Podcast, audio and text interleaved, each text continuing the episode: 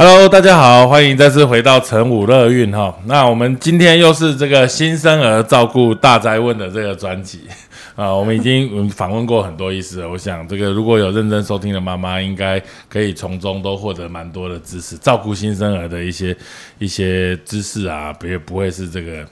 呃，农场文，我们都是找这个专业的医师。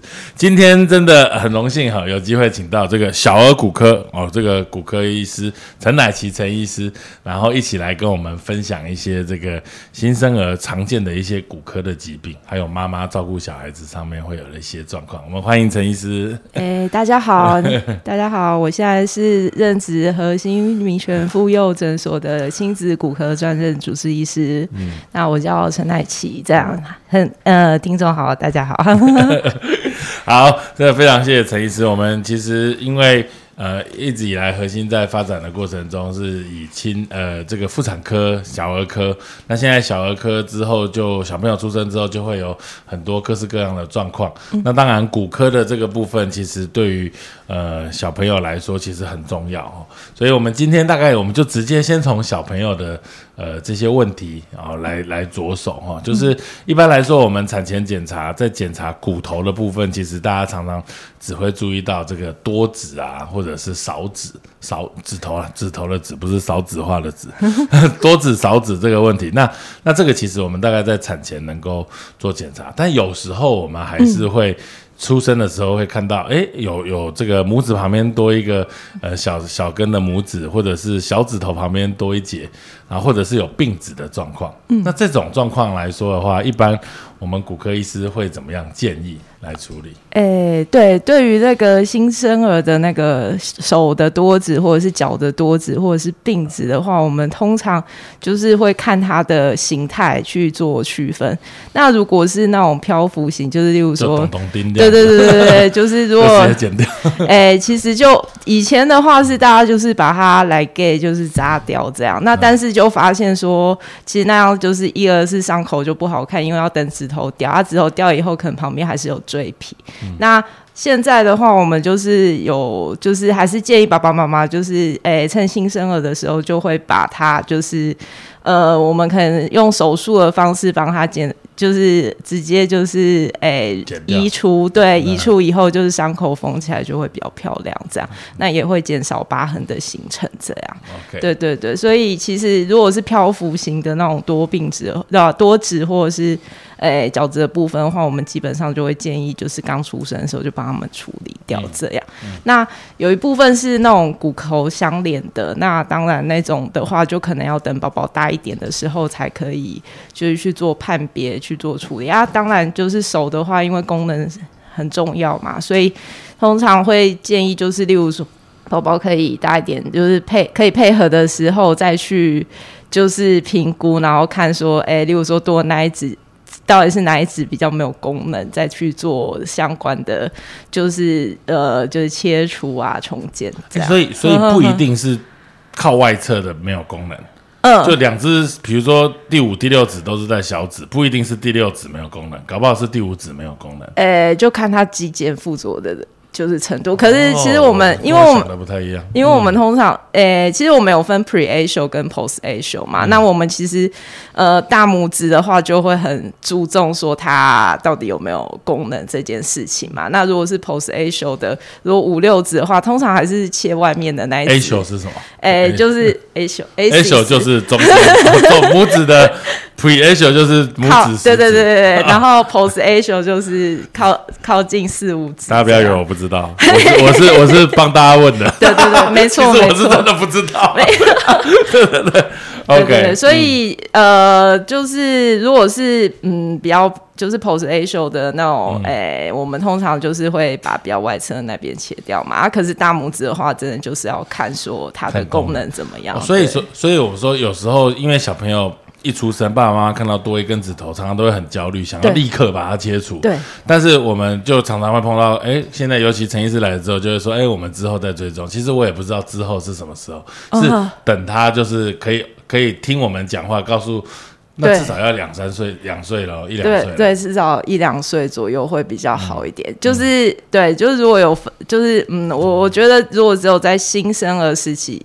就可以处理的多子，大概就是那种。就是漂浮型的那，那脚嘞，脚就相相对用处不太大。对，所以脚的通常 去处理就是美观性的 问题为主，那所以也是一两岁以后再做就可以。对，尤其病子好像也没差哈，所以病子也是等于把它切开。对，就就切开还要补皮，所以其实搞不好爸爸妈妈的那个预期就是想说啊，把它分开就好，可是其实还是会有一些疤痕组织的形成，那可能搞不好不切，其实也。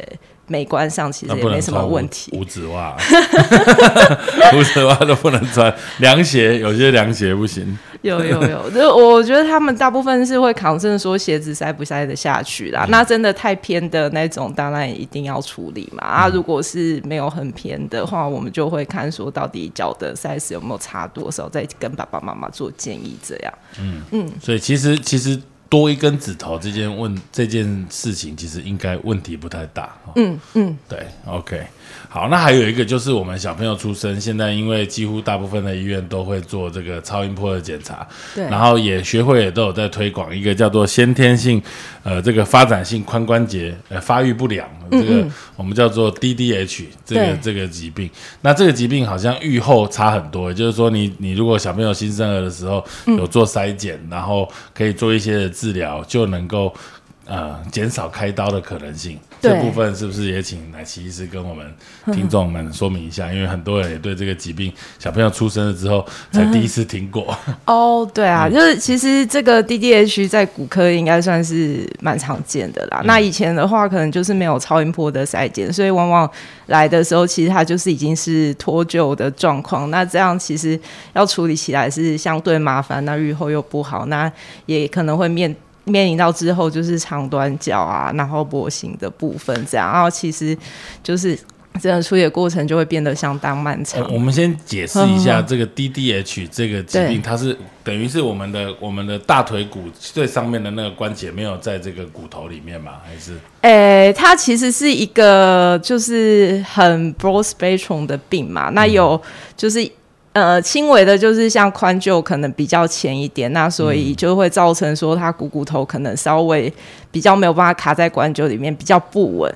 那还有真的就是完全拖在外面，那就就是脱臼的孩子也有这样，髋关节脱臼。对对对对对，那。理论上来讲，我们因为我们的髋臼的发育是很需要股骨头的刺激嘛，那所以它如果可以一直在髋臼里面的话，基本上它的髋臼会就会发育成我们喜欢的样子，就是比较深啊，也比较可以让股骨头就是稳定在髋关节里面这样。那如果它一直长期在就是不好的位置的话，那就可能它的髋臼就会比较斜也比较浅。那当然这个。呃，髋就发育成我们不喜欢的样子，那它也就会失去它就是应有的就是功能，这样对。之后走路会这个步态会受影响。对对，其实会受影响，但是因为那个是就是有点像发展性的，就是一个。病嘛，那所以他有可能小朋友其实也不太会痛啊，或者什么之类啊，走路可能就是有点小小的奇怪。那爸爸妈妈有时候没有真的真的没有注意的话，其实是会没有办法发早期发现。对，其实这个疾病要早期发现真的很困难，因为大家也知道，我们孩子出生不会立刻会走，所以可能要到九个月、十个月才会开始会站。真的要走得好，可能要一岁以上。对，所以你发现他走的。不好，而不是是因为他的髋关节的问题，而不是他真的走不好。这样子的状况，其实都至少一定要一岁以上了。对对对，所以所以啊，平常的话，因为宝宝对啊，真的是就是他功能需求在这个阶段是比较少，所以真的很难去做相关的发现。除非爸爸妈妈真的很细心，有发现说，哎，他可能就是换尿布的时候，真的会咔咔翻出声响，或者是皱褶不对称啊，或者是有一点就是例如说两膝并起来那个脚的膝盖的高度不太一样，那当然。就是可以来看这样，不过通常理学检查如果有发现的话，通常就是属于严重型的。对。对对对。刚刚陈陈医师讲的这个，我在住院医师的时候，intern 的时候有有有印象中，对对对，把那小朋友摆平，然后那个尿尿布打开，然后拿他大腿这样子在那边转，对。转一转，然后老师就说：“哎，这个有问题。”一听就觉得他胡乱的，就在那边转半天，转一转，就是就你刚刚说的，有有有，就是最经典的就两个 test 嘛，就是一个是 Barlow test，一个是 Ottolenghi test。那 Barlow test 的话，就是让就是髋关节就是整个脱臼出去，就是。对，我们就就记芭蕾，芭蕾，芭蕾。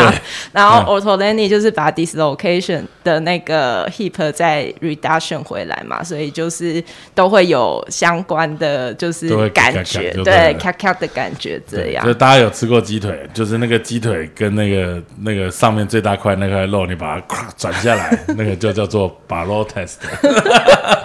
对对对，对。那现在有更好的方法，因为我以前觉得这个很腐烂。那你刚刚说的超音波是是怎么怎么怎么来来评估？呃，其实我们照超音波的话，就是用 Graph。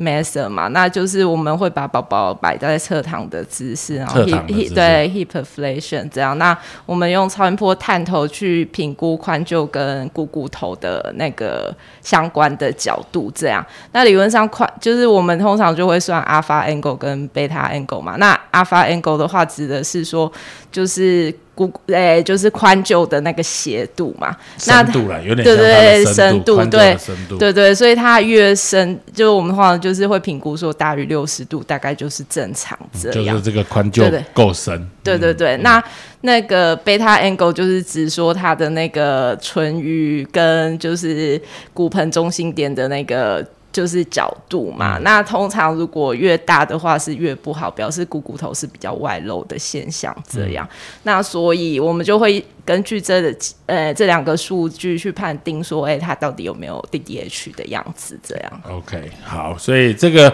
在呃一部分的医院或者是诊所，在小朋友新生儿的筛检里面，在出院前，这也等于说他在住院的这段期间，就会有新生儿科医师或骨科医师来做评估。嗯。然后如果说这个刚刚说的这个 Alpha Angle 小于六十，我记得好像小于四十几，是不是？小小于六十，其实我们就觉得对要注意这样，对。对对，然后再小于一定的这个数值，就可能就几乎是会有先天性髋关节的脱臼的问题。那如果真的有的话，这应该要怎么办？爸爸妈妈一听就昏倒了，哇！一出生就脱臼了，是不是医生生的时候把我拉出来的？我想应该很困难，对啊，对啊，所以呃，通常如果是真的是严重的那种 dislocation 的。就是脱臼的 case 的话，那我们会一般就会建议他穿吊带的部分，就是我们讲就是帕斯吊带帕 m n i harness 的部分，这样。就是让呃刚刚有讲嘛，就是髋臼需要股骨头的刺激才有办法长成就是好的样子，这样。那我们就是穿着帕斯吊带，基本上就是会让那个大腿骨就维持在一个屈曲跟外展的状态，这样，那他就有办法用头去刺激他的髋臼，让髋就发育成就是好的形状，这样，嗯，对，当然也是要先 reduce，就是要先帮他复位回去，对对对对对。好，所以这是一个很简单的观念，就是刚刚陈医师一直强调，就是我们的股骨头跟我们的髋臼其实是互相作用，它需要在它里面，它就可以让这个髋臼的发育形状越来越符合这个股骨头，很像是一个波跟一个那个那个叫做什么？杵 杵，对对对，杵杵的概念要在里面，它就要一直刺激它，所以我们就是要让我们的大腿呈现一个弯曲，像是我们蹲马步这样子的姿势，让它的这个股骨头一直刺激它的髋臼。把它如果不是够深的这个股骨头，就要让它慢慢这个形状，让它变得正确，让它不要再掉出来。所以早期发现，甚至这样子的疾病，可以借由刚刚说的这个这个帕氏吊带，就能够呃不用手术的方法，让这个疾病能够改善。所以我觉得这是一个很重要的检查。有对，没错，因为诶，其实就是对小朋友来讲，这是比较 non-invasive 的嘛。那基本上就是成呃治疗的那个成功率都还蛮高，可能都有到达八成左右这样。那真的就是呃，真的是不呃，真的是没有办法达到呃治疗目标的孩子，才有需要去做后续手术的处理。那我很好奇的问一下，就是说以前这个检查没有这么呃。进步这么早开始做检查的时候，你说一岁多的小孩才发现，那他的股骨头的形状已经不可不敷使用，那我们可能会需要的手术是会怎么样？我们会需要做骨盆矫正，然后跟就是股骨头可能要去帮他做一个截骨的手术，这样接骨，然后去让他的那个。股骨头可以进到髋臼里面啊，因为髋臼的样子很奇怪，所以我们还要做髋臼矫正，这样。哇，那感觉是一个非常大的手术。呃，对，而且术后就是要包石膏。其实小朋友可能就是就活动上，就是爸妈的照顾一定是比较麻烦，他活动上也不会不方便。而且这石膏感觉一打至少一定是一六周，六六周，对对，六周起跳这样。对小孩子来说是一个非常折磨的方式。对对对，所以其实如果是及早发现的话，基本上真的是对宝宝来讲真的是很大的一个帮忙。这样就是穿吊带就可以好的。这个这种先天性髋关节发育不良的发生率大概是多少？诶，其实如果是严重的是千分之一到三啊，那可是也蛮多的呢，千分之一到三蛮多的。对对对，那那如果是很轻微的，其实就是很轻微那种有点不稳的，其实如果 echo 上可能有有有时候会到就是一成左右。对对对啊，就是常常见的，就是例如说女生嘛，女生就就是很容易，然后第一胎嘛，然后羊水过少，这些都是危险因子。这样，所以听起来大概是千分之一，至少到一层是十分之一哦。对啊，少说是几十几百个就会有一个对这样子的状况。对，所以呃。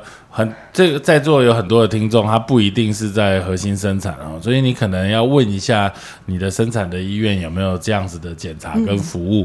那如果没有的话，也没有关系，就是要把您的孩子可能在呃出生后满月啊，或者是再早一点的时间，能够带到有专门在做先天性心呃这个髋关节发育不良筛检的医疗院所。那如果你不知道哪里有，当然核心民权我们这个陈乃奇医师也都有在做这方面的检查，所以。呃，我觉得这是检查正常哦，那当然恭喜没有问题。那如果不正常，及早发现，其实你可以让你的孩子免于一个大刀哈。这个我觉得其实真的是帮助很大。应该是好几个大大，好几个大，对啊，因为对啊，真的是后后面就越晚发现，真的处理的。方式就会越来越复杂。这个其实事实上，我们开始有在做这个检查的时候，我就觉得这个真的是有检查出来跟没有做检查、没有检查出来，真的差异非常非常大的一个一个检查。所以，我我觉得这个是很有必要要推广。嗯，没错，没错。好，那接下来就是我们小朋友出生之后，他可能要到七八个月开始要学站啊、学走啊。那就会，我们以前会常常听到一些老人家说啊，不要太早给孩子学站啊，他会 O 型腿啦，哈，的这个状况，到底 O 不 O 型腿是先天的问题，还是我们太早站的问题？呃，应该是说，baby 出生的时候基本上就是都是 O 型腿，老板出生都是 O 型腿，所以。诶，所以大概也没有说，就是这样。当然，当然也有一些是病态型的，但是我们先讲正常生理线。大家一出生在就是如果开始学站的时候，就是 O 型腿这样。我们刚刚漏掉一个，不是不就是还没开始站。我们小朋友出生的时候，因为在那个子宫腔里面，常常会有什么足内翻啊，对，就是我们的那个踝关节感觉松松的，就会很像那个脚踝脚板整个往内翻，有点像高尔夫球杆这个样子。这个也是常见的嘛，或者说我们要怎么处理？哎，我觉得在新生儿里面还蛮常见的，因为它其实是被子宫子子宫内的环境比较窄嘛，所以它就是被迫脚就是要变成这样的形状。这样，那当然我们就是如果是。简单的姿势型的足内翻，基本上是就是可以请爸爸妈妈帮他做，就是脚踝的方，诶，就是脚踝的运动啊，还有外侧的刺激，去让他可以主动的呃，利用他外侧的诶。嗯，踝部外侧的肌肉去做一个就是运动的部分，这样把它翻过来，翻过来，就把它往外翻嘛，然后过来就是刺激外侧，它就会自动就是往外训练外侧肌肉，它就比较不容易就是再往内嘛，对啊。那还有一种是那种马蹄足，那就真的会比比较麻烦一点，就是说其实。呃，我们去搬的话，它的那个踝关节跟就是距下关节基本上是搬不动的。那那一种就可能会需要到包石膏的部分，这样去慢慢做矫正。这样，嗯，对。所以就是如果是搬得回来的，大概就是不用担心啊。如果是搬不回来的，那就赶就要赶快治疗。这样，对。OK，这也是出生之后再评估这样。对，没错。对，因为我们我们在产前看到，其实有时候就是就是看到他他。有点像高尔夫球杆，看到小腿又看到脚掌。我们妇产科医师比较庸俗，就只会这样看。那 那看完之后，等于要把它翻过来这个样子啊。对对，就是让它稍微稍微刺激啊，不没有办法翻过来，就是要把它固定住这样。对，没错，就是变成是用嗯，就是有一些包。包扎的手法去让他做一个矫正，这样。我们我们在产前看到这个问题，都会跟妈妈说，没关系啊，这个这个出生后他也没有立刻要走，出生后再检查就好。这种很不负责任的说法，在出生后再检查应该还是 OK 的。实际上是 OK 的，对对对，所以说应该是还好这样。OK，好，那再回到我们刚刚说的出生后就 O 型腿，小朋友出生都是 O 型腿啊。对，那就是理论上一岁。一岁左右开始学走路嘛，那越走会有一阵子会比较看起来又更欧，那这时候大把大家就会很担心。可是它越走其实会越直，因为呃以受力的呃受力的那个呃重力分配对重力对重量分配来讲，其实就是内侧的那个生长板会比较受到刺激嘛，那它就会其实就会比较促使它的脚会呃慢慢的越走越直这样。对，那但里面会长得比较快。嘿，对，里面其实会长得比较快，那所以它就会就是从 O 又慢慢变直这样。嗯，那但是慢慢变直的过程中，可能两岁以后又开始就到另外一个极端，就是 S 型腿这样。那可能到四岁的时候就会比较严重，那大家也会觉得啊，看起来好像很真的很不美观，怎么膝盖都打架这样。但是其实孩子随着发展的过程，其实孩子又会慢慢在。再回正这样，所以大概六岁的时候，大部分人的脚型就是直的这样。嗯，对。嗯，那所以一旦 O 型腿或 X 型腿真的出现的时候，你们怎么判断它需不需要被治疗？我们通常还是以年纪做区分啊，就是说，例如说他在不适当的年纪有不适当的表现，当然就要就是要治疗嘛。例如说刚刚你要讲两岁以前应该要回正，那可能两岁的时候还是没有回正的话，那就要小心他是不是。就是其实它内侧的那个生长板是比较没有生长潜力的那种，就是我们躺诶呃有时候会会会见到像 blunt disease 嘛，就是小朋友的就是胫骨内翻的状况这样。那这时候我们可能就会建议说他呃可能是需要穿支架去做一个辅助。那如果两到三岁这个支架辅助呃成效不彰的话，例如说因为其实穿支架一个是。呃，小朋友可能不愿意，然后呃过来就是有点丑。那如果晚上唱有没有笑？没有笑，因为他一定要就是透过走路去，就是去调节他，就是。他的那个呃脚的直度嘛，所以理论上来讲，如果小朋友很就是都不愿意穿或什么，那我们再大一点，就是帮他做生长导引手术，这样，呵呵呵，去让脚就是脚型变正，这样，就等于 好像让他的生长板长或不长，对不对？对对对对，其实就是有有就是生长调节的观念呐。对啊，对对对，其实感觉起来。这个要不要让脚直不直，都是其实以前就是说什么就是什么。要打断腿骨重建，也有一点点这种感觉。诶，以前因为那个医材没有那么发达嘛，所以就是通常我们 就是需要真的要矫正的话，就是需要对，真的是要到截骨这样。那其实对就是小朋友来讲伤害也蛮大。那现在的话，就是因为有一些呃可以就是用简单的方式去做生长板抑制，那基本上。就不需要去真的做到截骨这个动作，这样。对，听起来好恐怖，动不动就截骨，动不动髋关节也是动不动要把关节打开，好。这这个真的是，还有再来就是螃蟹车，这前前几年有一年也在说这个螃蟹车会让我们小朋友的步态受影响，所以螃蟹车后来就卖不出去了，这是怎么样？哎，然后最近好像又开始到处又有螃蟹车，这个对我我个人是觉得那螃蟹车其实就是它其实是让嗯髋关节哈，就是呈现在一个比较。就是不稳的状态嘛，因为脚是有点往下垂的这样，那他但是他屁股是又支撑性不够好，所以其实我觉得螃蟹车最大影响应该还是髋关节的部分，这还是。髋关节对？对对对对，所以尽量如果是真的要学步的话，就用其他的东西代替，就不要再用那个，就是看起来就是会对关节关节造成影响。所以你你所以以你专业的观念，觉得这种学步车就所谓的螃蟹车，其实对髋关节还有对对于学步没有什么特别太大的好处。就是其实是会有影响、哦会有影响的对对对对其实我们会没有建议这样，好，OK，所以我们学步的方式就是还是就是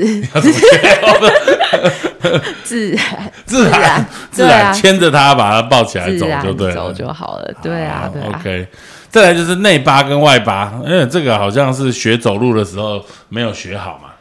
呃，内八其实我觉得，嗯，外八大概大家都不会太介意啦，顶多就是因为其实它不太会影响跌倒嘛。啊，通常最常见的还是内八被带来门诊这样。那内八的话，通常就是其实有三三个原因会影响，一个是脚掌就是比较外翻嘛，那么内翻指骨内翻，然后第二个就是胫骨比较内转，然后第三个的话就是股骨。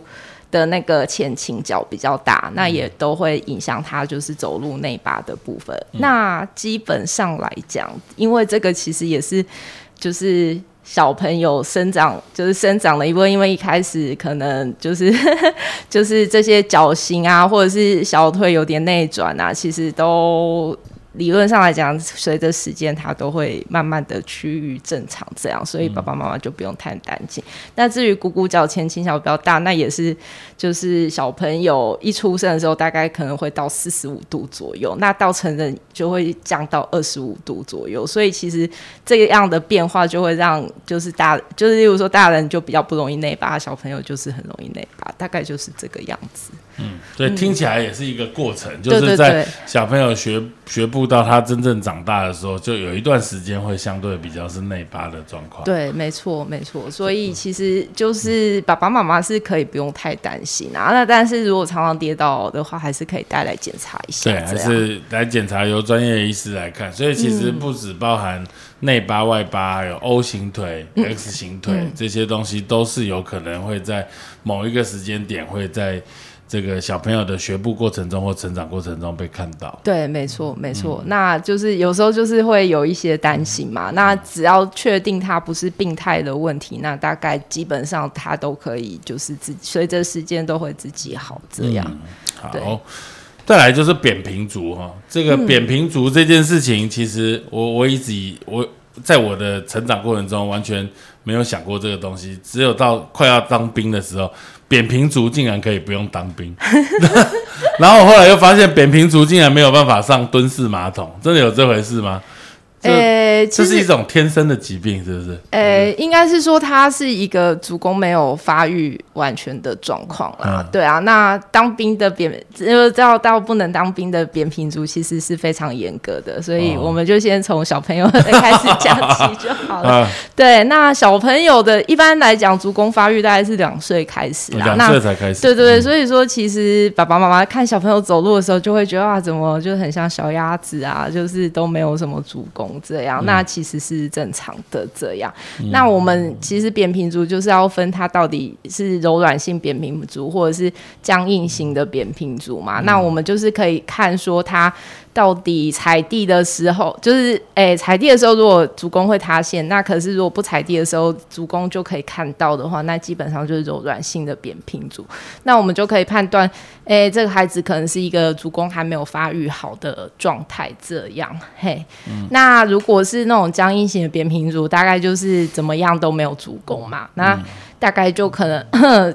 就例如说，可能是一些骨头啊，或者是张力的问题去造成的，那当然有可能就会需要去做一些特别的处理。这样，那刚刚就是院长也有提到说，哎、就是为什么就是扁平足的人是不是很容易蹲踞困难？那其实也是。呃，也是，就是也是有有关系的，因为其实呃跟腱很紧的人，他的足弓也是不容易发展，就是发育好的，所以其实常常就是因为跟腱很紧，所以你也蹲不下去这样。对对对，所以其实就是有可能有关系啊。不过就是 当兵的时候有都会有一些就是客观的条件去判定到底要不要当兵。那它跟贵有没有关系？贵的话跟扁平足会有关系吗？诶日本的那种日本的那种。有没有？他这榻榻米都每个人都要跪坐，或者我觉得我那个跪三分钟，我脚就要麻掉了，因为我觉得我的我的我的那个脚掌没有办法这样平的，然后屁股坐在脚坐在那个踝关节上面，没有办法这样做。哦，那个应该比较像是活动受限的问题。活动受限，对不对？对对，那你们有办法一直跪着吗？就是那个做那个榻榻米这样从头到尾跪着坐着这样做一个小时，因为其可以实可以。不行，你看他也是一样，他也是活动受限。没有，其其实因为嗯，可能就是筋比较就是硬哎、对，硬跟软还是有一点差别，所以它的表现在关节活动度上就会有一点点影响。不过扁平的话，其实有些孩子就是真的是筋太软啊，所以筋太软，它其实很容易你在负重的时候，那个足弓就塌塌掉了，这样，所以就是。就是我们有时候可以看到小朋友，其实他的，例如说他的大拇指啊，可以就是这样折折折折到折到那个拇指可以翻到背后。对对对，对那那种就是真的是，小学的时候，大家就拿这个这样子比较，什么食指也可以这样搬到后面啊，每一根都可以翻到后面。对对对，那那种就是一种筋很软的表现。这样，那当然也有很容易就是会可能是扁平足的孩子这样。那他呃，就是这类型的孩子，其实扁平其实还好，大部分如果没有什么特别的症状的话，大概其实也可以顺其自然嘛。可是大其实通常会来门诊的孩子，就是会抱怨说，哎、他的其实很容易脚酸啊、脚累啊，然后或者是很容易就是例如说跌，就是跌倒啊，然后怎么哦哦，从往后面看的话，他的那个足跟怎么就是会往外撇啊，这些状态，那爸爸妈妈就会带过来看这样，呵呵呵，扁平足现在有一些的鞋垫说可以把这个足弓让它对。产生，对这对于他们的走路会有帮助吗？对，其实因为那个，嗯，应该是这样说啦。因为扁平足的话，它那个距骨的，就是外，就是外旋，就是会比正常的孩子多嘛。那他又要旋回，就是旋出去，要旋回来，所以说，所以就是在走路方面的做工就会比较多一点。那基本上那些就是有足弓的鞋垫，就是可以帮忙他就是稳定这个部分，这样那让他就是不要做太多功，基本上他的脚就不要不容易酸痛的现象，这样、对啊，所以是一个辅助性的，就是一个诶辅助性的治疗啦，对对扁平足好像在欧美族群的比例比较高，在华人比较低，是这样子吗？我不一定。觉得好像还好，可能可能欧洲人就比较，我我觉得外国人可能比较没有像亚洲人那么注重外形的部没有，因为因为他们说老外不会上蹲式马桶啊。嗯，对啊，那那照理说应该是跟扁平足有关了。对啊，不然为什么老外不会蹲马桶啊？好像也是一个可以对啊，做对对。探讨对，的部分，真的好像有有有有这种统计。嗯嗯，对啊，所以就是有我我会觉得扁平足基本上就是可能我觉得在这个阶段其实可以鼓励孩子多做一些活动啦，例如说单脚站立啊，刺激那个就是呃足部内侧的肌肉去做一些抓地的动作，这样，然后还有就是就是拉筋的部分嘛，因为刚刚有讲跟腱太紧的话，很容易造成就是他的脚后跟往外撇的部分嘛，那所以去做拉筋的动作也会让就是孩子就是比较容易就是足弓容易形成这样，呵呵呵在孩子的发展过程中，呃，最后我想要问的就是说，这个呃脊椎侧弯这件事情，可能也很多人会初步发现的，就是说，哎，他的站姿不良。对哦，这个站然后常常呃，人家我们说三七步就歪一边，就会怀疑说他是不是有脊椎侧弯。这样子的情形，我们是有需要在哪一个时间点，呃，来照张 X 光来评估，还是就是呃不管他？你觉得？哦，当然，当然一定就是如果呃青春期前的小孩，因为他就是前后的小孩，他可能身高会突然抽高嘛，对啊，那时候就可能要特别小心这样。对啊，如果他就是有高低肩的状况，或者是就是骨盆有一些歪斜的状况，有时候就是要来做一下评估这样，因为其实。有可能是，例如说，假设，诶，其实他是长短脚，那或者是他其实是真的是没有发现的 DDH，或者是对，或者是他其实呃脊椎是有一些就是异常的状况，那都有可能导致说他呃有脊椎侧弯的状况会变得更严重。那那那以你这样子，以亲子骨科医师的角度来说，我们小朋友出生到哪一个时间点？如果都没有看过骨科的话，应该要请他来骨科医师来评估一下他的这个髋关节到底正不正啊，脊椎有没有呃侧弯啊，要不要照个 X 光啊，怎么样？我会觉得，如果很整体的，如果如果呃，我觉得还是以年纪来做区分呢。如果真的就是呃。假设好，就是例如说刚出生都没有看过骨科，我会建议，例如说两三岁的时候一定要来看，这样，因为基本上就这时候，就是如果我们真的要做什么处理的话，就可以早点介入，这样就是评估骨盆髋关节的部分啦。那至于就是后后面像脊椎啊，或者是像那个呃，就是 S 型腿、O 型腿的部分啊，那当然就是。诶，就刚刚有讲嘛，不适当的年纪，不是当年纪有 O 型腿表现，一定要处理嘛。啊，接着就是可能就是五六岁的时候这样。OK，所以大概两个时间点，一个是。两岁左右，对，就是髋关节的部分，对，然后在 S 型腿、O 型腿到脊椎的部分，五六岁之后应该都要是直的腿、直的脊椎，对对对，所以大概五六岁的时候，也就是说上小学之前呢，一定要再看一下，对对对对，没错。所以这这其实也是等于说有点像是追，诶，除了说只先看一下到底有没有什么结构上一。异常以外，其他就是追踪也比较不容易。说你真的需要开到大刀的部分，这样对。其实现在在学龄前呢，政府也也也努力在推展了一些，大概都是以百项目来说。比如说我们在学龄前有推这个心脏的筛检啊，希望能够把一些先天性心脏病被 lost 掉的，在这个上学之前被抓到。对。再就是在这个呃小学的时候，我我不知道是小学前还是小学一二年级有一次的视力检查。嗯。其实蛮多小朋友有远视的问题，或者是有弱视的问题，是在那一次的检查。嗯，被抓到才会去去给这个眼科医师来做检查。嗯，对，那再来就是呃，刚刚说的，在幼儿园的时候，现在开始有一些涂氟的动作，牙齿牙齿的部分也是希望能够做一些保健。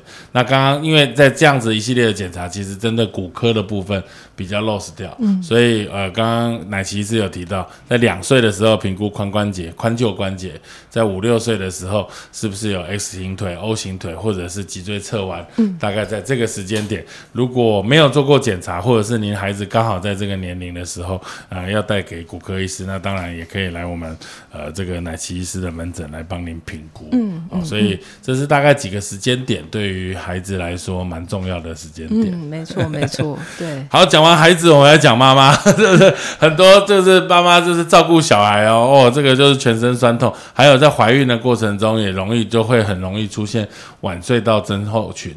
我们就从怀孕的这个手怀孕到后期哦，手麻脚麻的问题其实很常见。大部分怎么会这个样子？哦，孕妇的话其实就是荷尔蒙的改变嘛，然后它就是呃水分会就是停留在身体比较多嘛，所以就是有一些本来就在身体里面比较狭窄的地方，就容易就是会引发那个症状这样。那最常见就是真的就是像晚睡到症候群嘛，因为就是晚睡到。诶，里面要包含很多肌腱跟就是正中神经经过啊，基本上这个空间就相对就比较狭窄。这样，那呃，因为上述就是孕妇一些体体体质上的改变，那就会造成正中神经的压迫。那症状的话，常常就是晚上麻手麻到睡不着啊，然后就是就是呃大拇指、食指跟中指的地方麻这样，然后麻痛这样，那妈妈通常就会觉得很不舒服，对啊，嗯，那这种该怎么办？这种我都我都叫他捏压力球，好像越搞越糟。还有什么好方法？我会觉得，就是如果他是真的，嗯，当然一一个是可以考虑带辅具啦，就是说有一些避免正中神经被压迫的辅具嘛，这边有一块板子，那你基本上做特别就是做特别的姿势，可能就不会去压迫到，就是从外面再去压迫到这个部分这样。然后另外的话，其实是可以考虑就是。打针去做一个治疗啦，哎呀，因为其实那边它其实正中神经压迫，它就整个肿就是肿胀嘛。那其实你做一些就是局部的处理的话，其实也会得到就是症状的缓解。直接打针打在这个腕关节对对对对对，就是打在那个腕隧道的那个地方，然后让那个地方消肿。就是对对，其实是这样。OK，因为我我有一些妈妈有给那个奶奇医师治疗过，她就说打完之后效果蛮好的。嗯，对，还是一两个礼拜后又又又又又会再，后来又再发生，对对。他他可以连续注射吗？哎，对，其实院长讲到一个很好的状况，就是这个东西，因为它其实还是跟呃，如果是在孕孕期的话，其实它跟它的整体的那个感觉，呃，整体的那个就是对迟滞，就是水分迟滞的。状态其实它有可能只会得到就是一段时间的缓解啊，但是之后又有可能就是又在压迫造造成症状这样。那但是孕后其实就会比较就是一来荷尔蒙就开始调节到就是产前的样子嘛，然后。那那时候治疗的效果就会可以撑比较久，这样，对对对。那我会建议，如果真的还是很不舒服，孕期中已经打过一次的话，那可能就是，比如说一个月，至少就是让它中间就是隔一个月以上啦。对对对对对对对对对。OK，好，所以这个晚睡到症候群有没有平常什么样的姿势或动作有办法保养，或者是尽量让手部的血液循环可以更好一些？我我。哎，就是其实就是那个，我觉得就是因为现代人蛮常用滑鼠的哈，那个滑鼠一定要用一个保护垫啊，然后就是避免就是都压在这个地方是会最好这样。对啊，那当然平常的话，平常的话就是手，当然就像 讲用压力球去做一些就是舒展活动，应该也会对妈妈有帮忙。然后另外就是就是泡热水的部分，就是让局部的血液循环好一点，其实也可以。让一些发炎的物质就是比较快速的代谢，这样打麻将会有帮助吗？我我我觉得叫我孕妇去打麻将，心情上可能会那要赢钱才可以。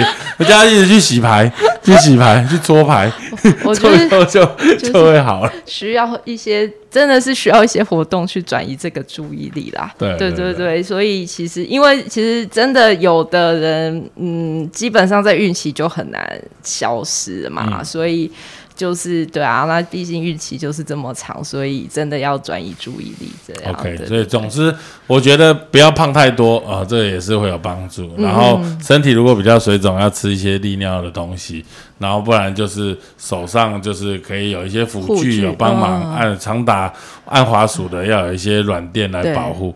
真正到极端的时候，可以由这个奶奇医师帮大家。打针直接注射在，也可那个我发炎的部分、疼痛的部分点，也可以改善很多的这方面的症状。但是真正要改善的，可能就是要等生完了。对对，没错没错。那那个。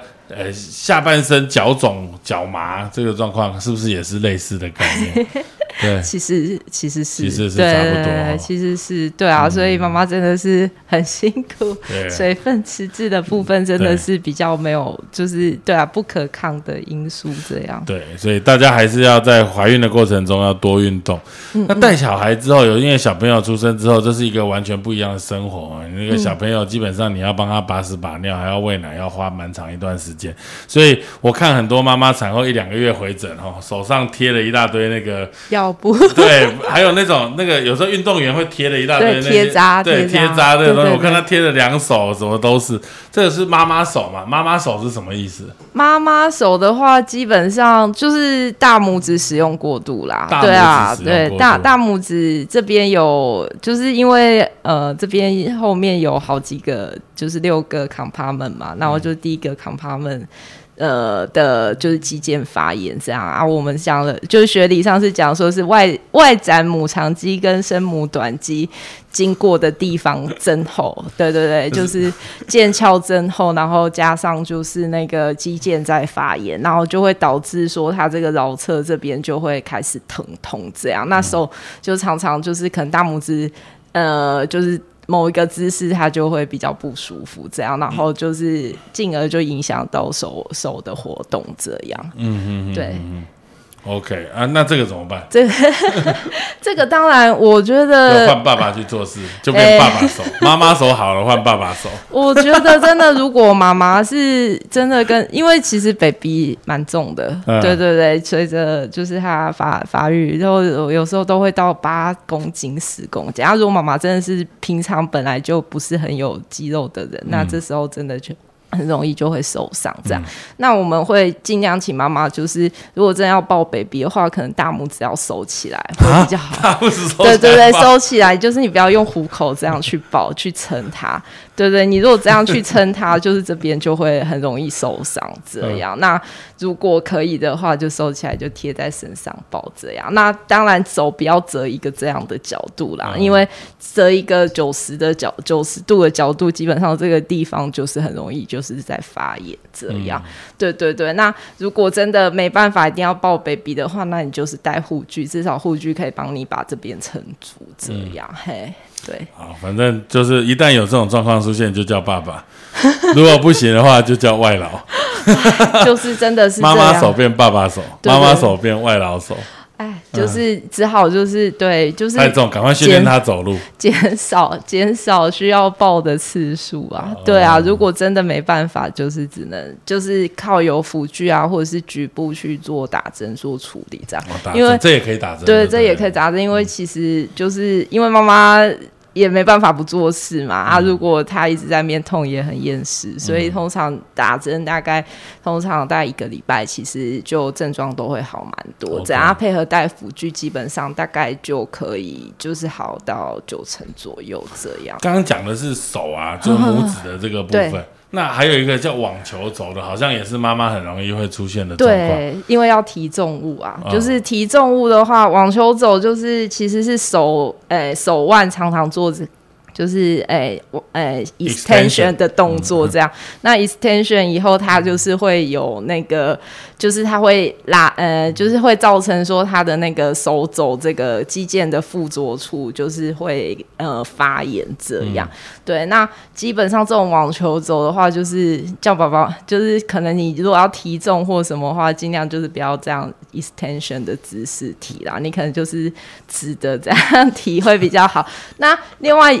也有常常就是会让人觉得说这个姿势好像没有在什么用力，但是还是会造成网球肘，就就是也一样，也是拿滑鼠的那个姿势，对滑鼠 滑鼠那个姿势也是会一直造成就是 wrist 和腰 extension 嘛，那所以你就会这边就会无形中就会用力，那常常也会造成这边的发炎，这样。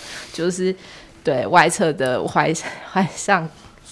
所以碗碗碗碗的这个地方就是拇指啊，我知道，在上面就网球肘，对，再上去就又是五十肩，这是一样，也是一样搬重物吗？呃，其实应该可能是慢性慢性肌腱可能有一些发炎啊，或者什么，然后造成局部的粘连这样啦。那五十肩其实五十肩是手举不起来，对，其实就是最常见的是活动受限这样，嘿啊，就疼痛活动受限。那通常这时候我们。诶，一般还是会，就是当然急性期就是就是呃，又吃药啊、复健啊、休息，大概就是这样。那如果真的还是，例如说痛好了，但是活动还是很受限的话，有时候可以借由麻醉之下去帮你。就是做一些对对粘连，做一些对拉开的动作，这样对。那其实五十间也不是说五十岁才会得啦，就是其实现在大概三 四十岁都有可能会发生这样。对，所以其实听起来来说，骨科的疾病对于大家来说，常常是一个姿势不良或者是过劳。在妈妈的这个角度，在小朋友的角度来说的话，就是发展上面可能是一个渐进的过程，然后到该有恢复正常的时间点没有恢复。对。对，所以好像不是一个很致命的疾病，但是对于长时间来说都都会有蛮大的影响。嗯嗯，所以发展。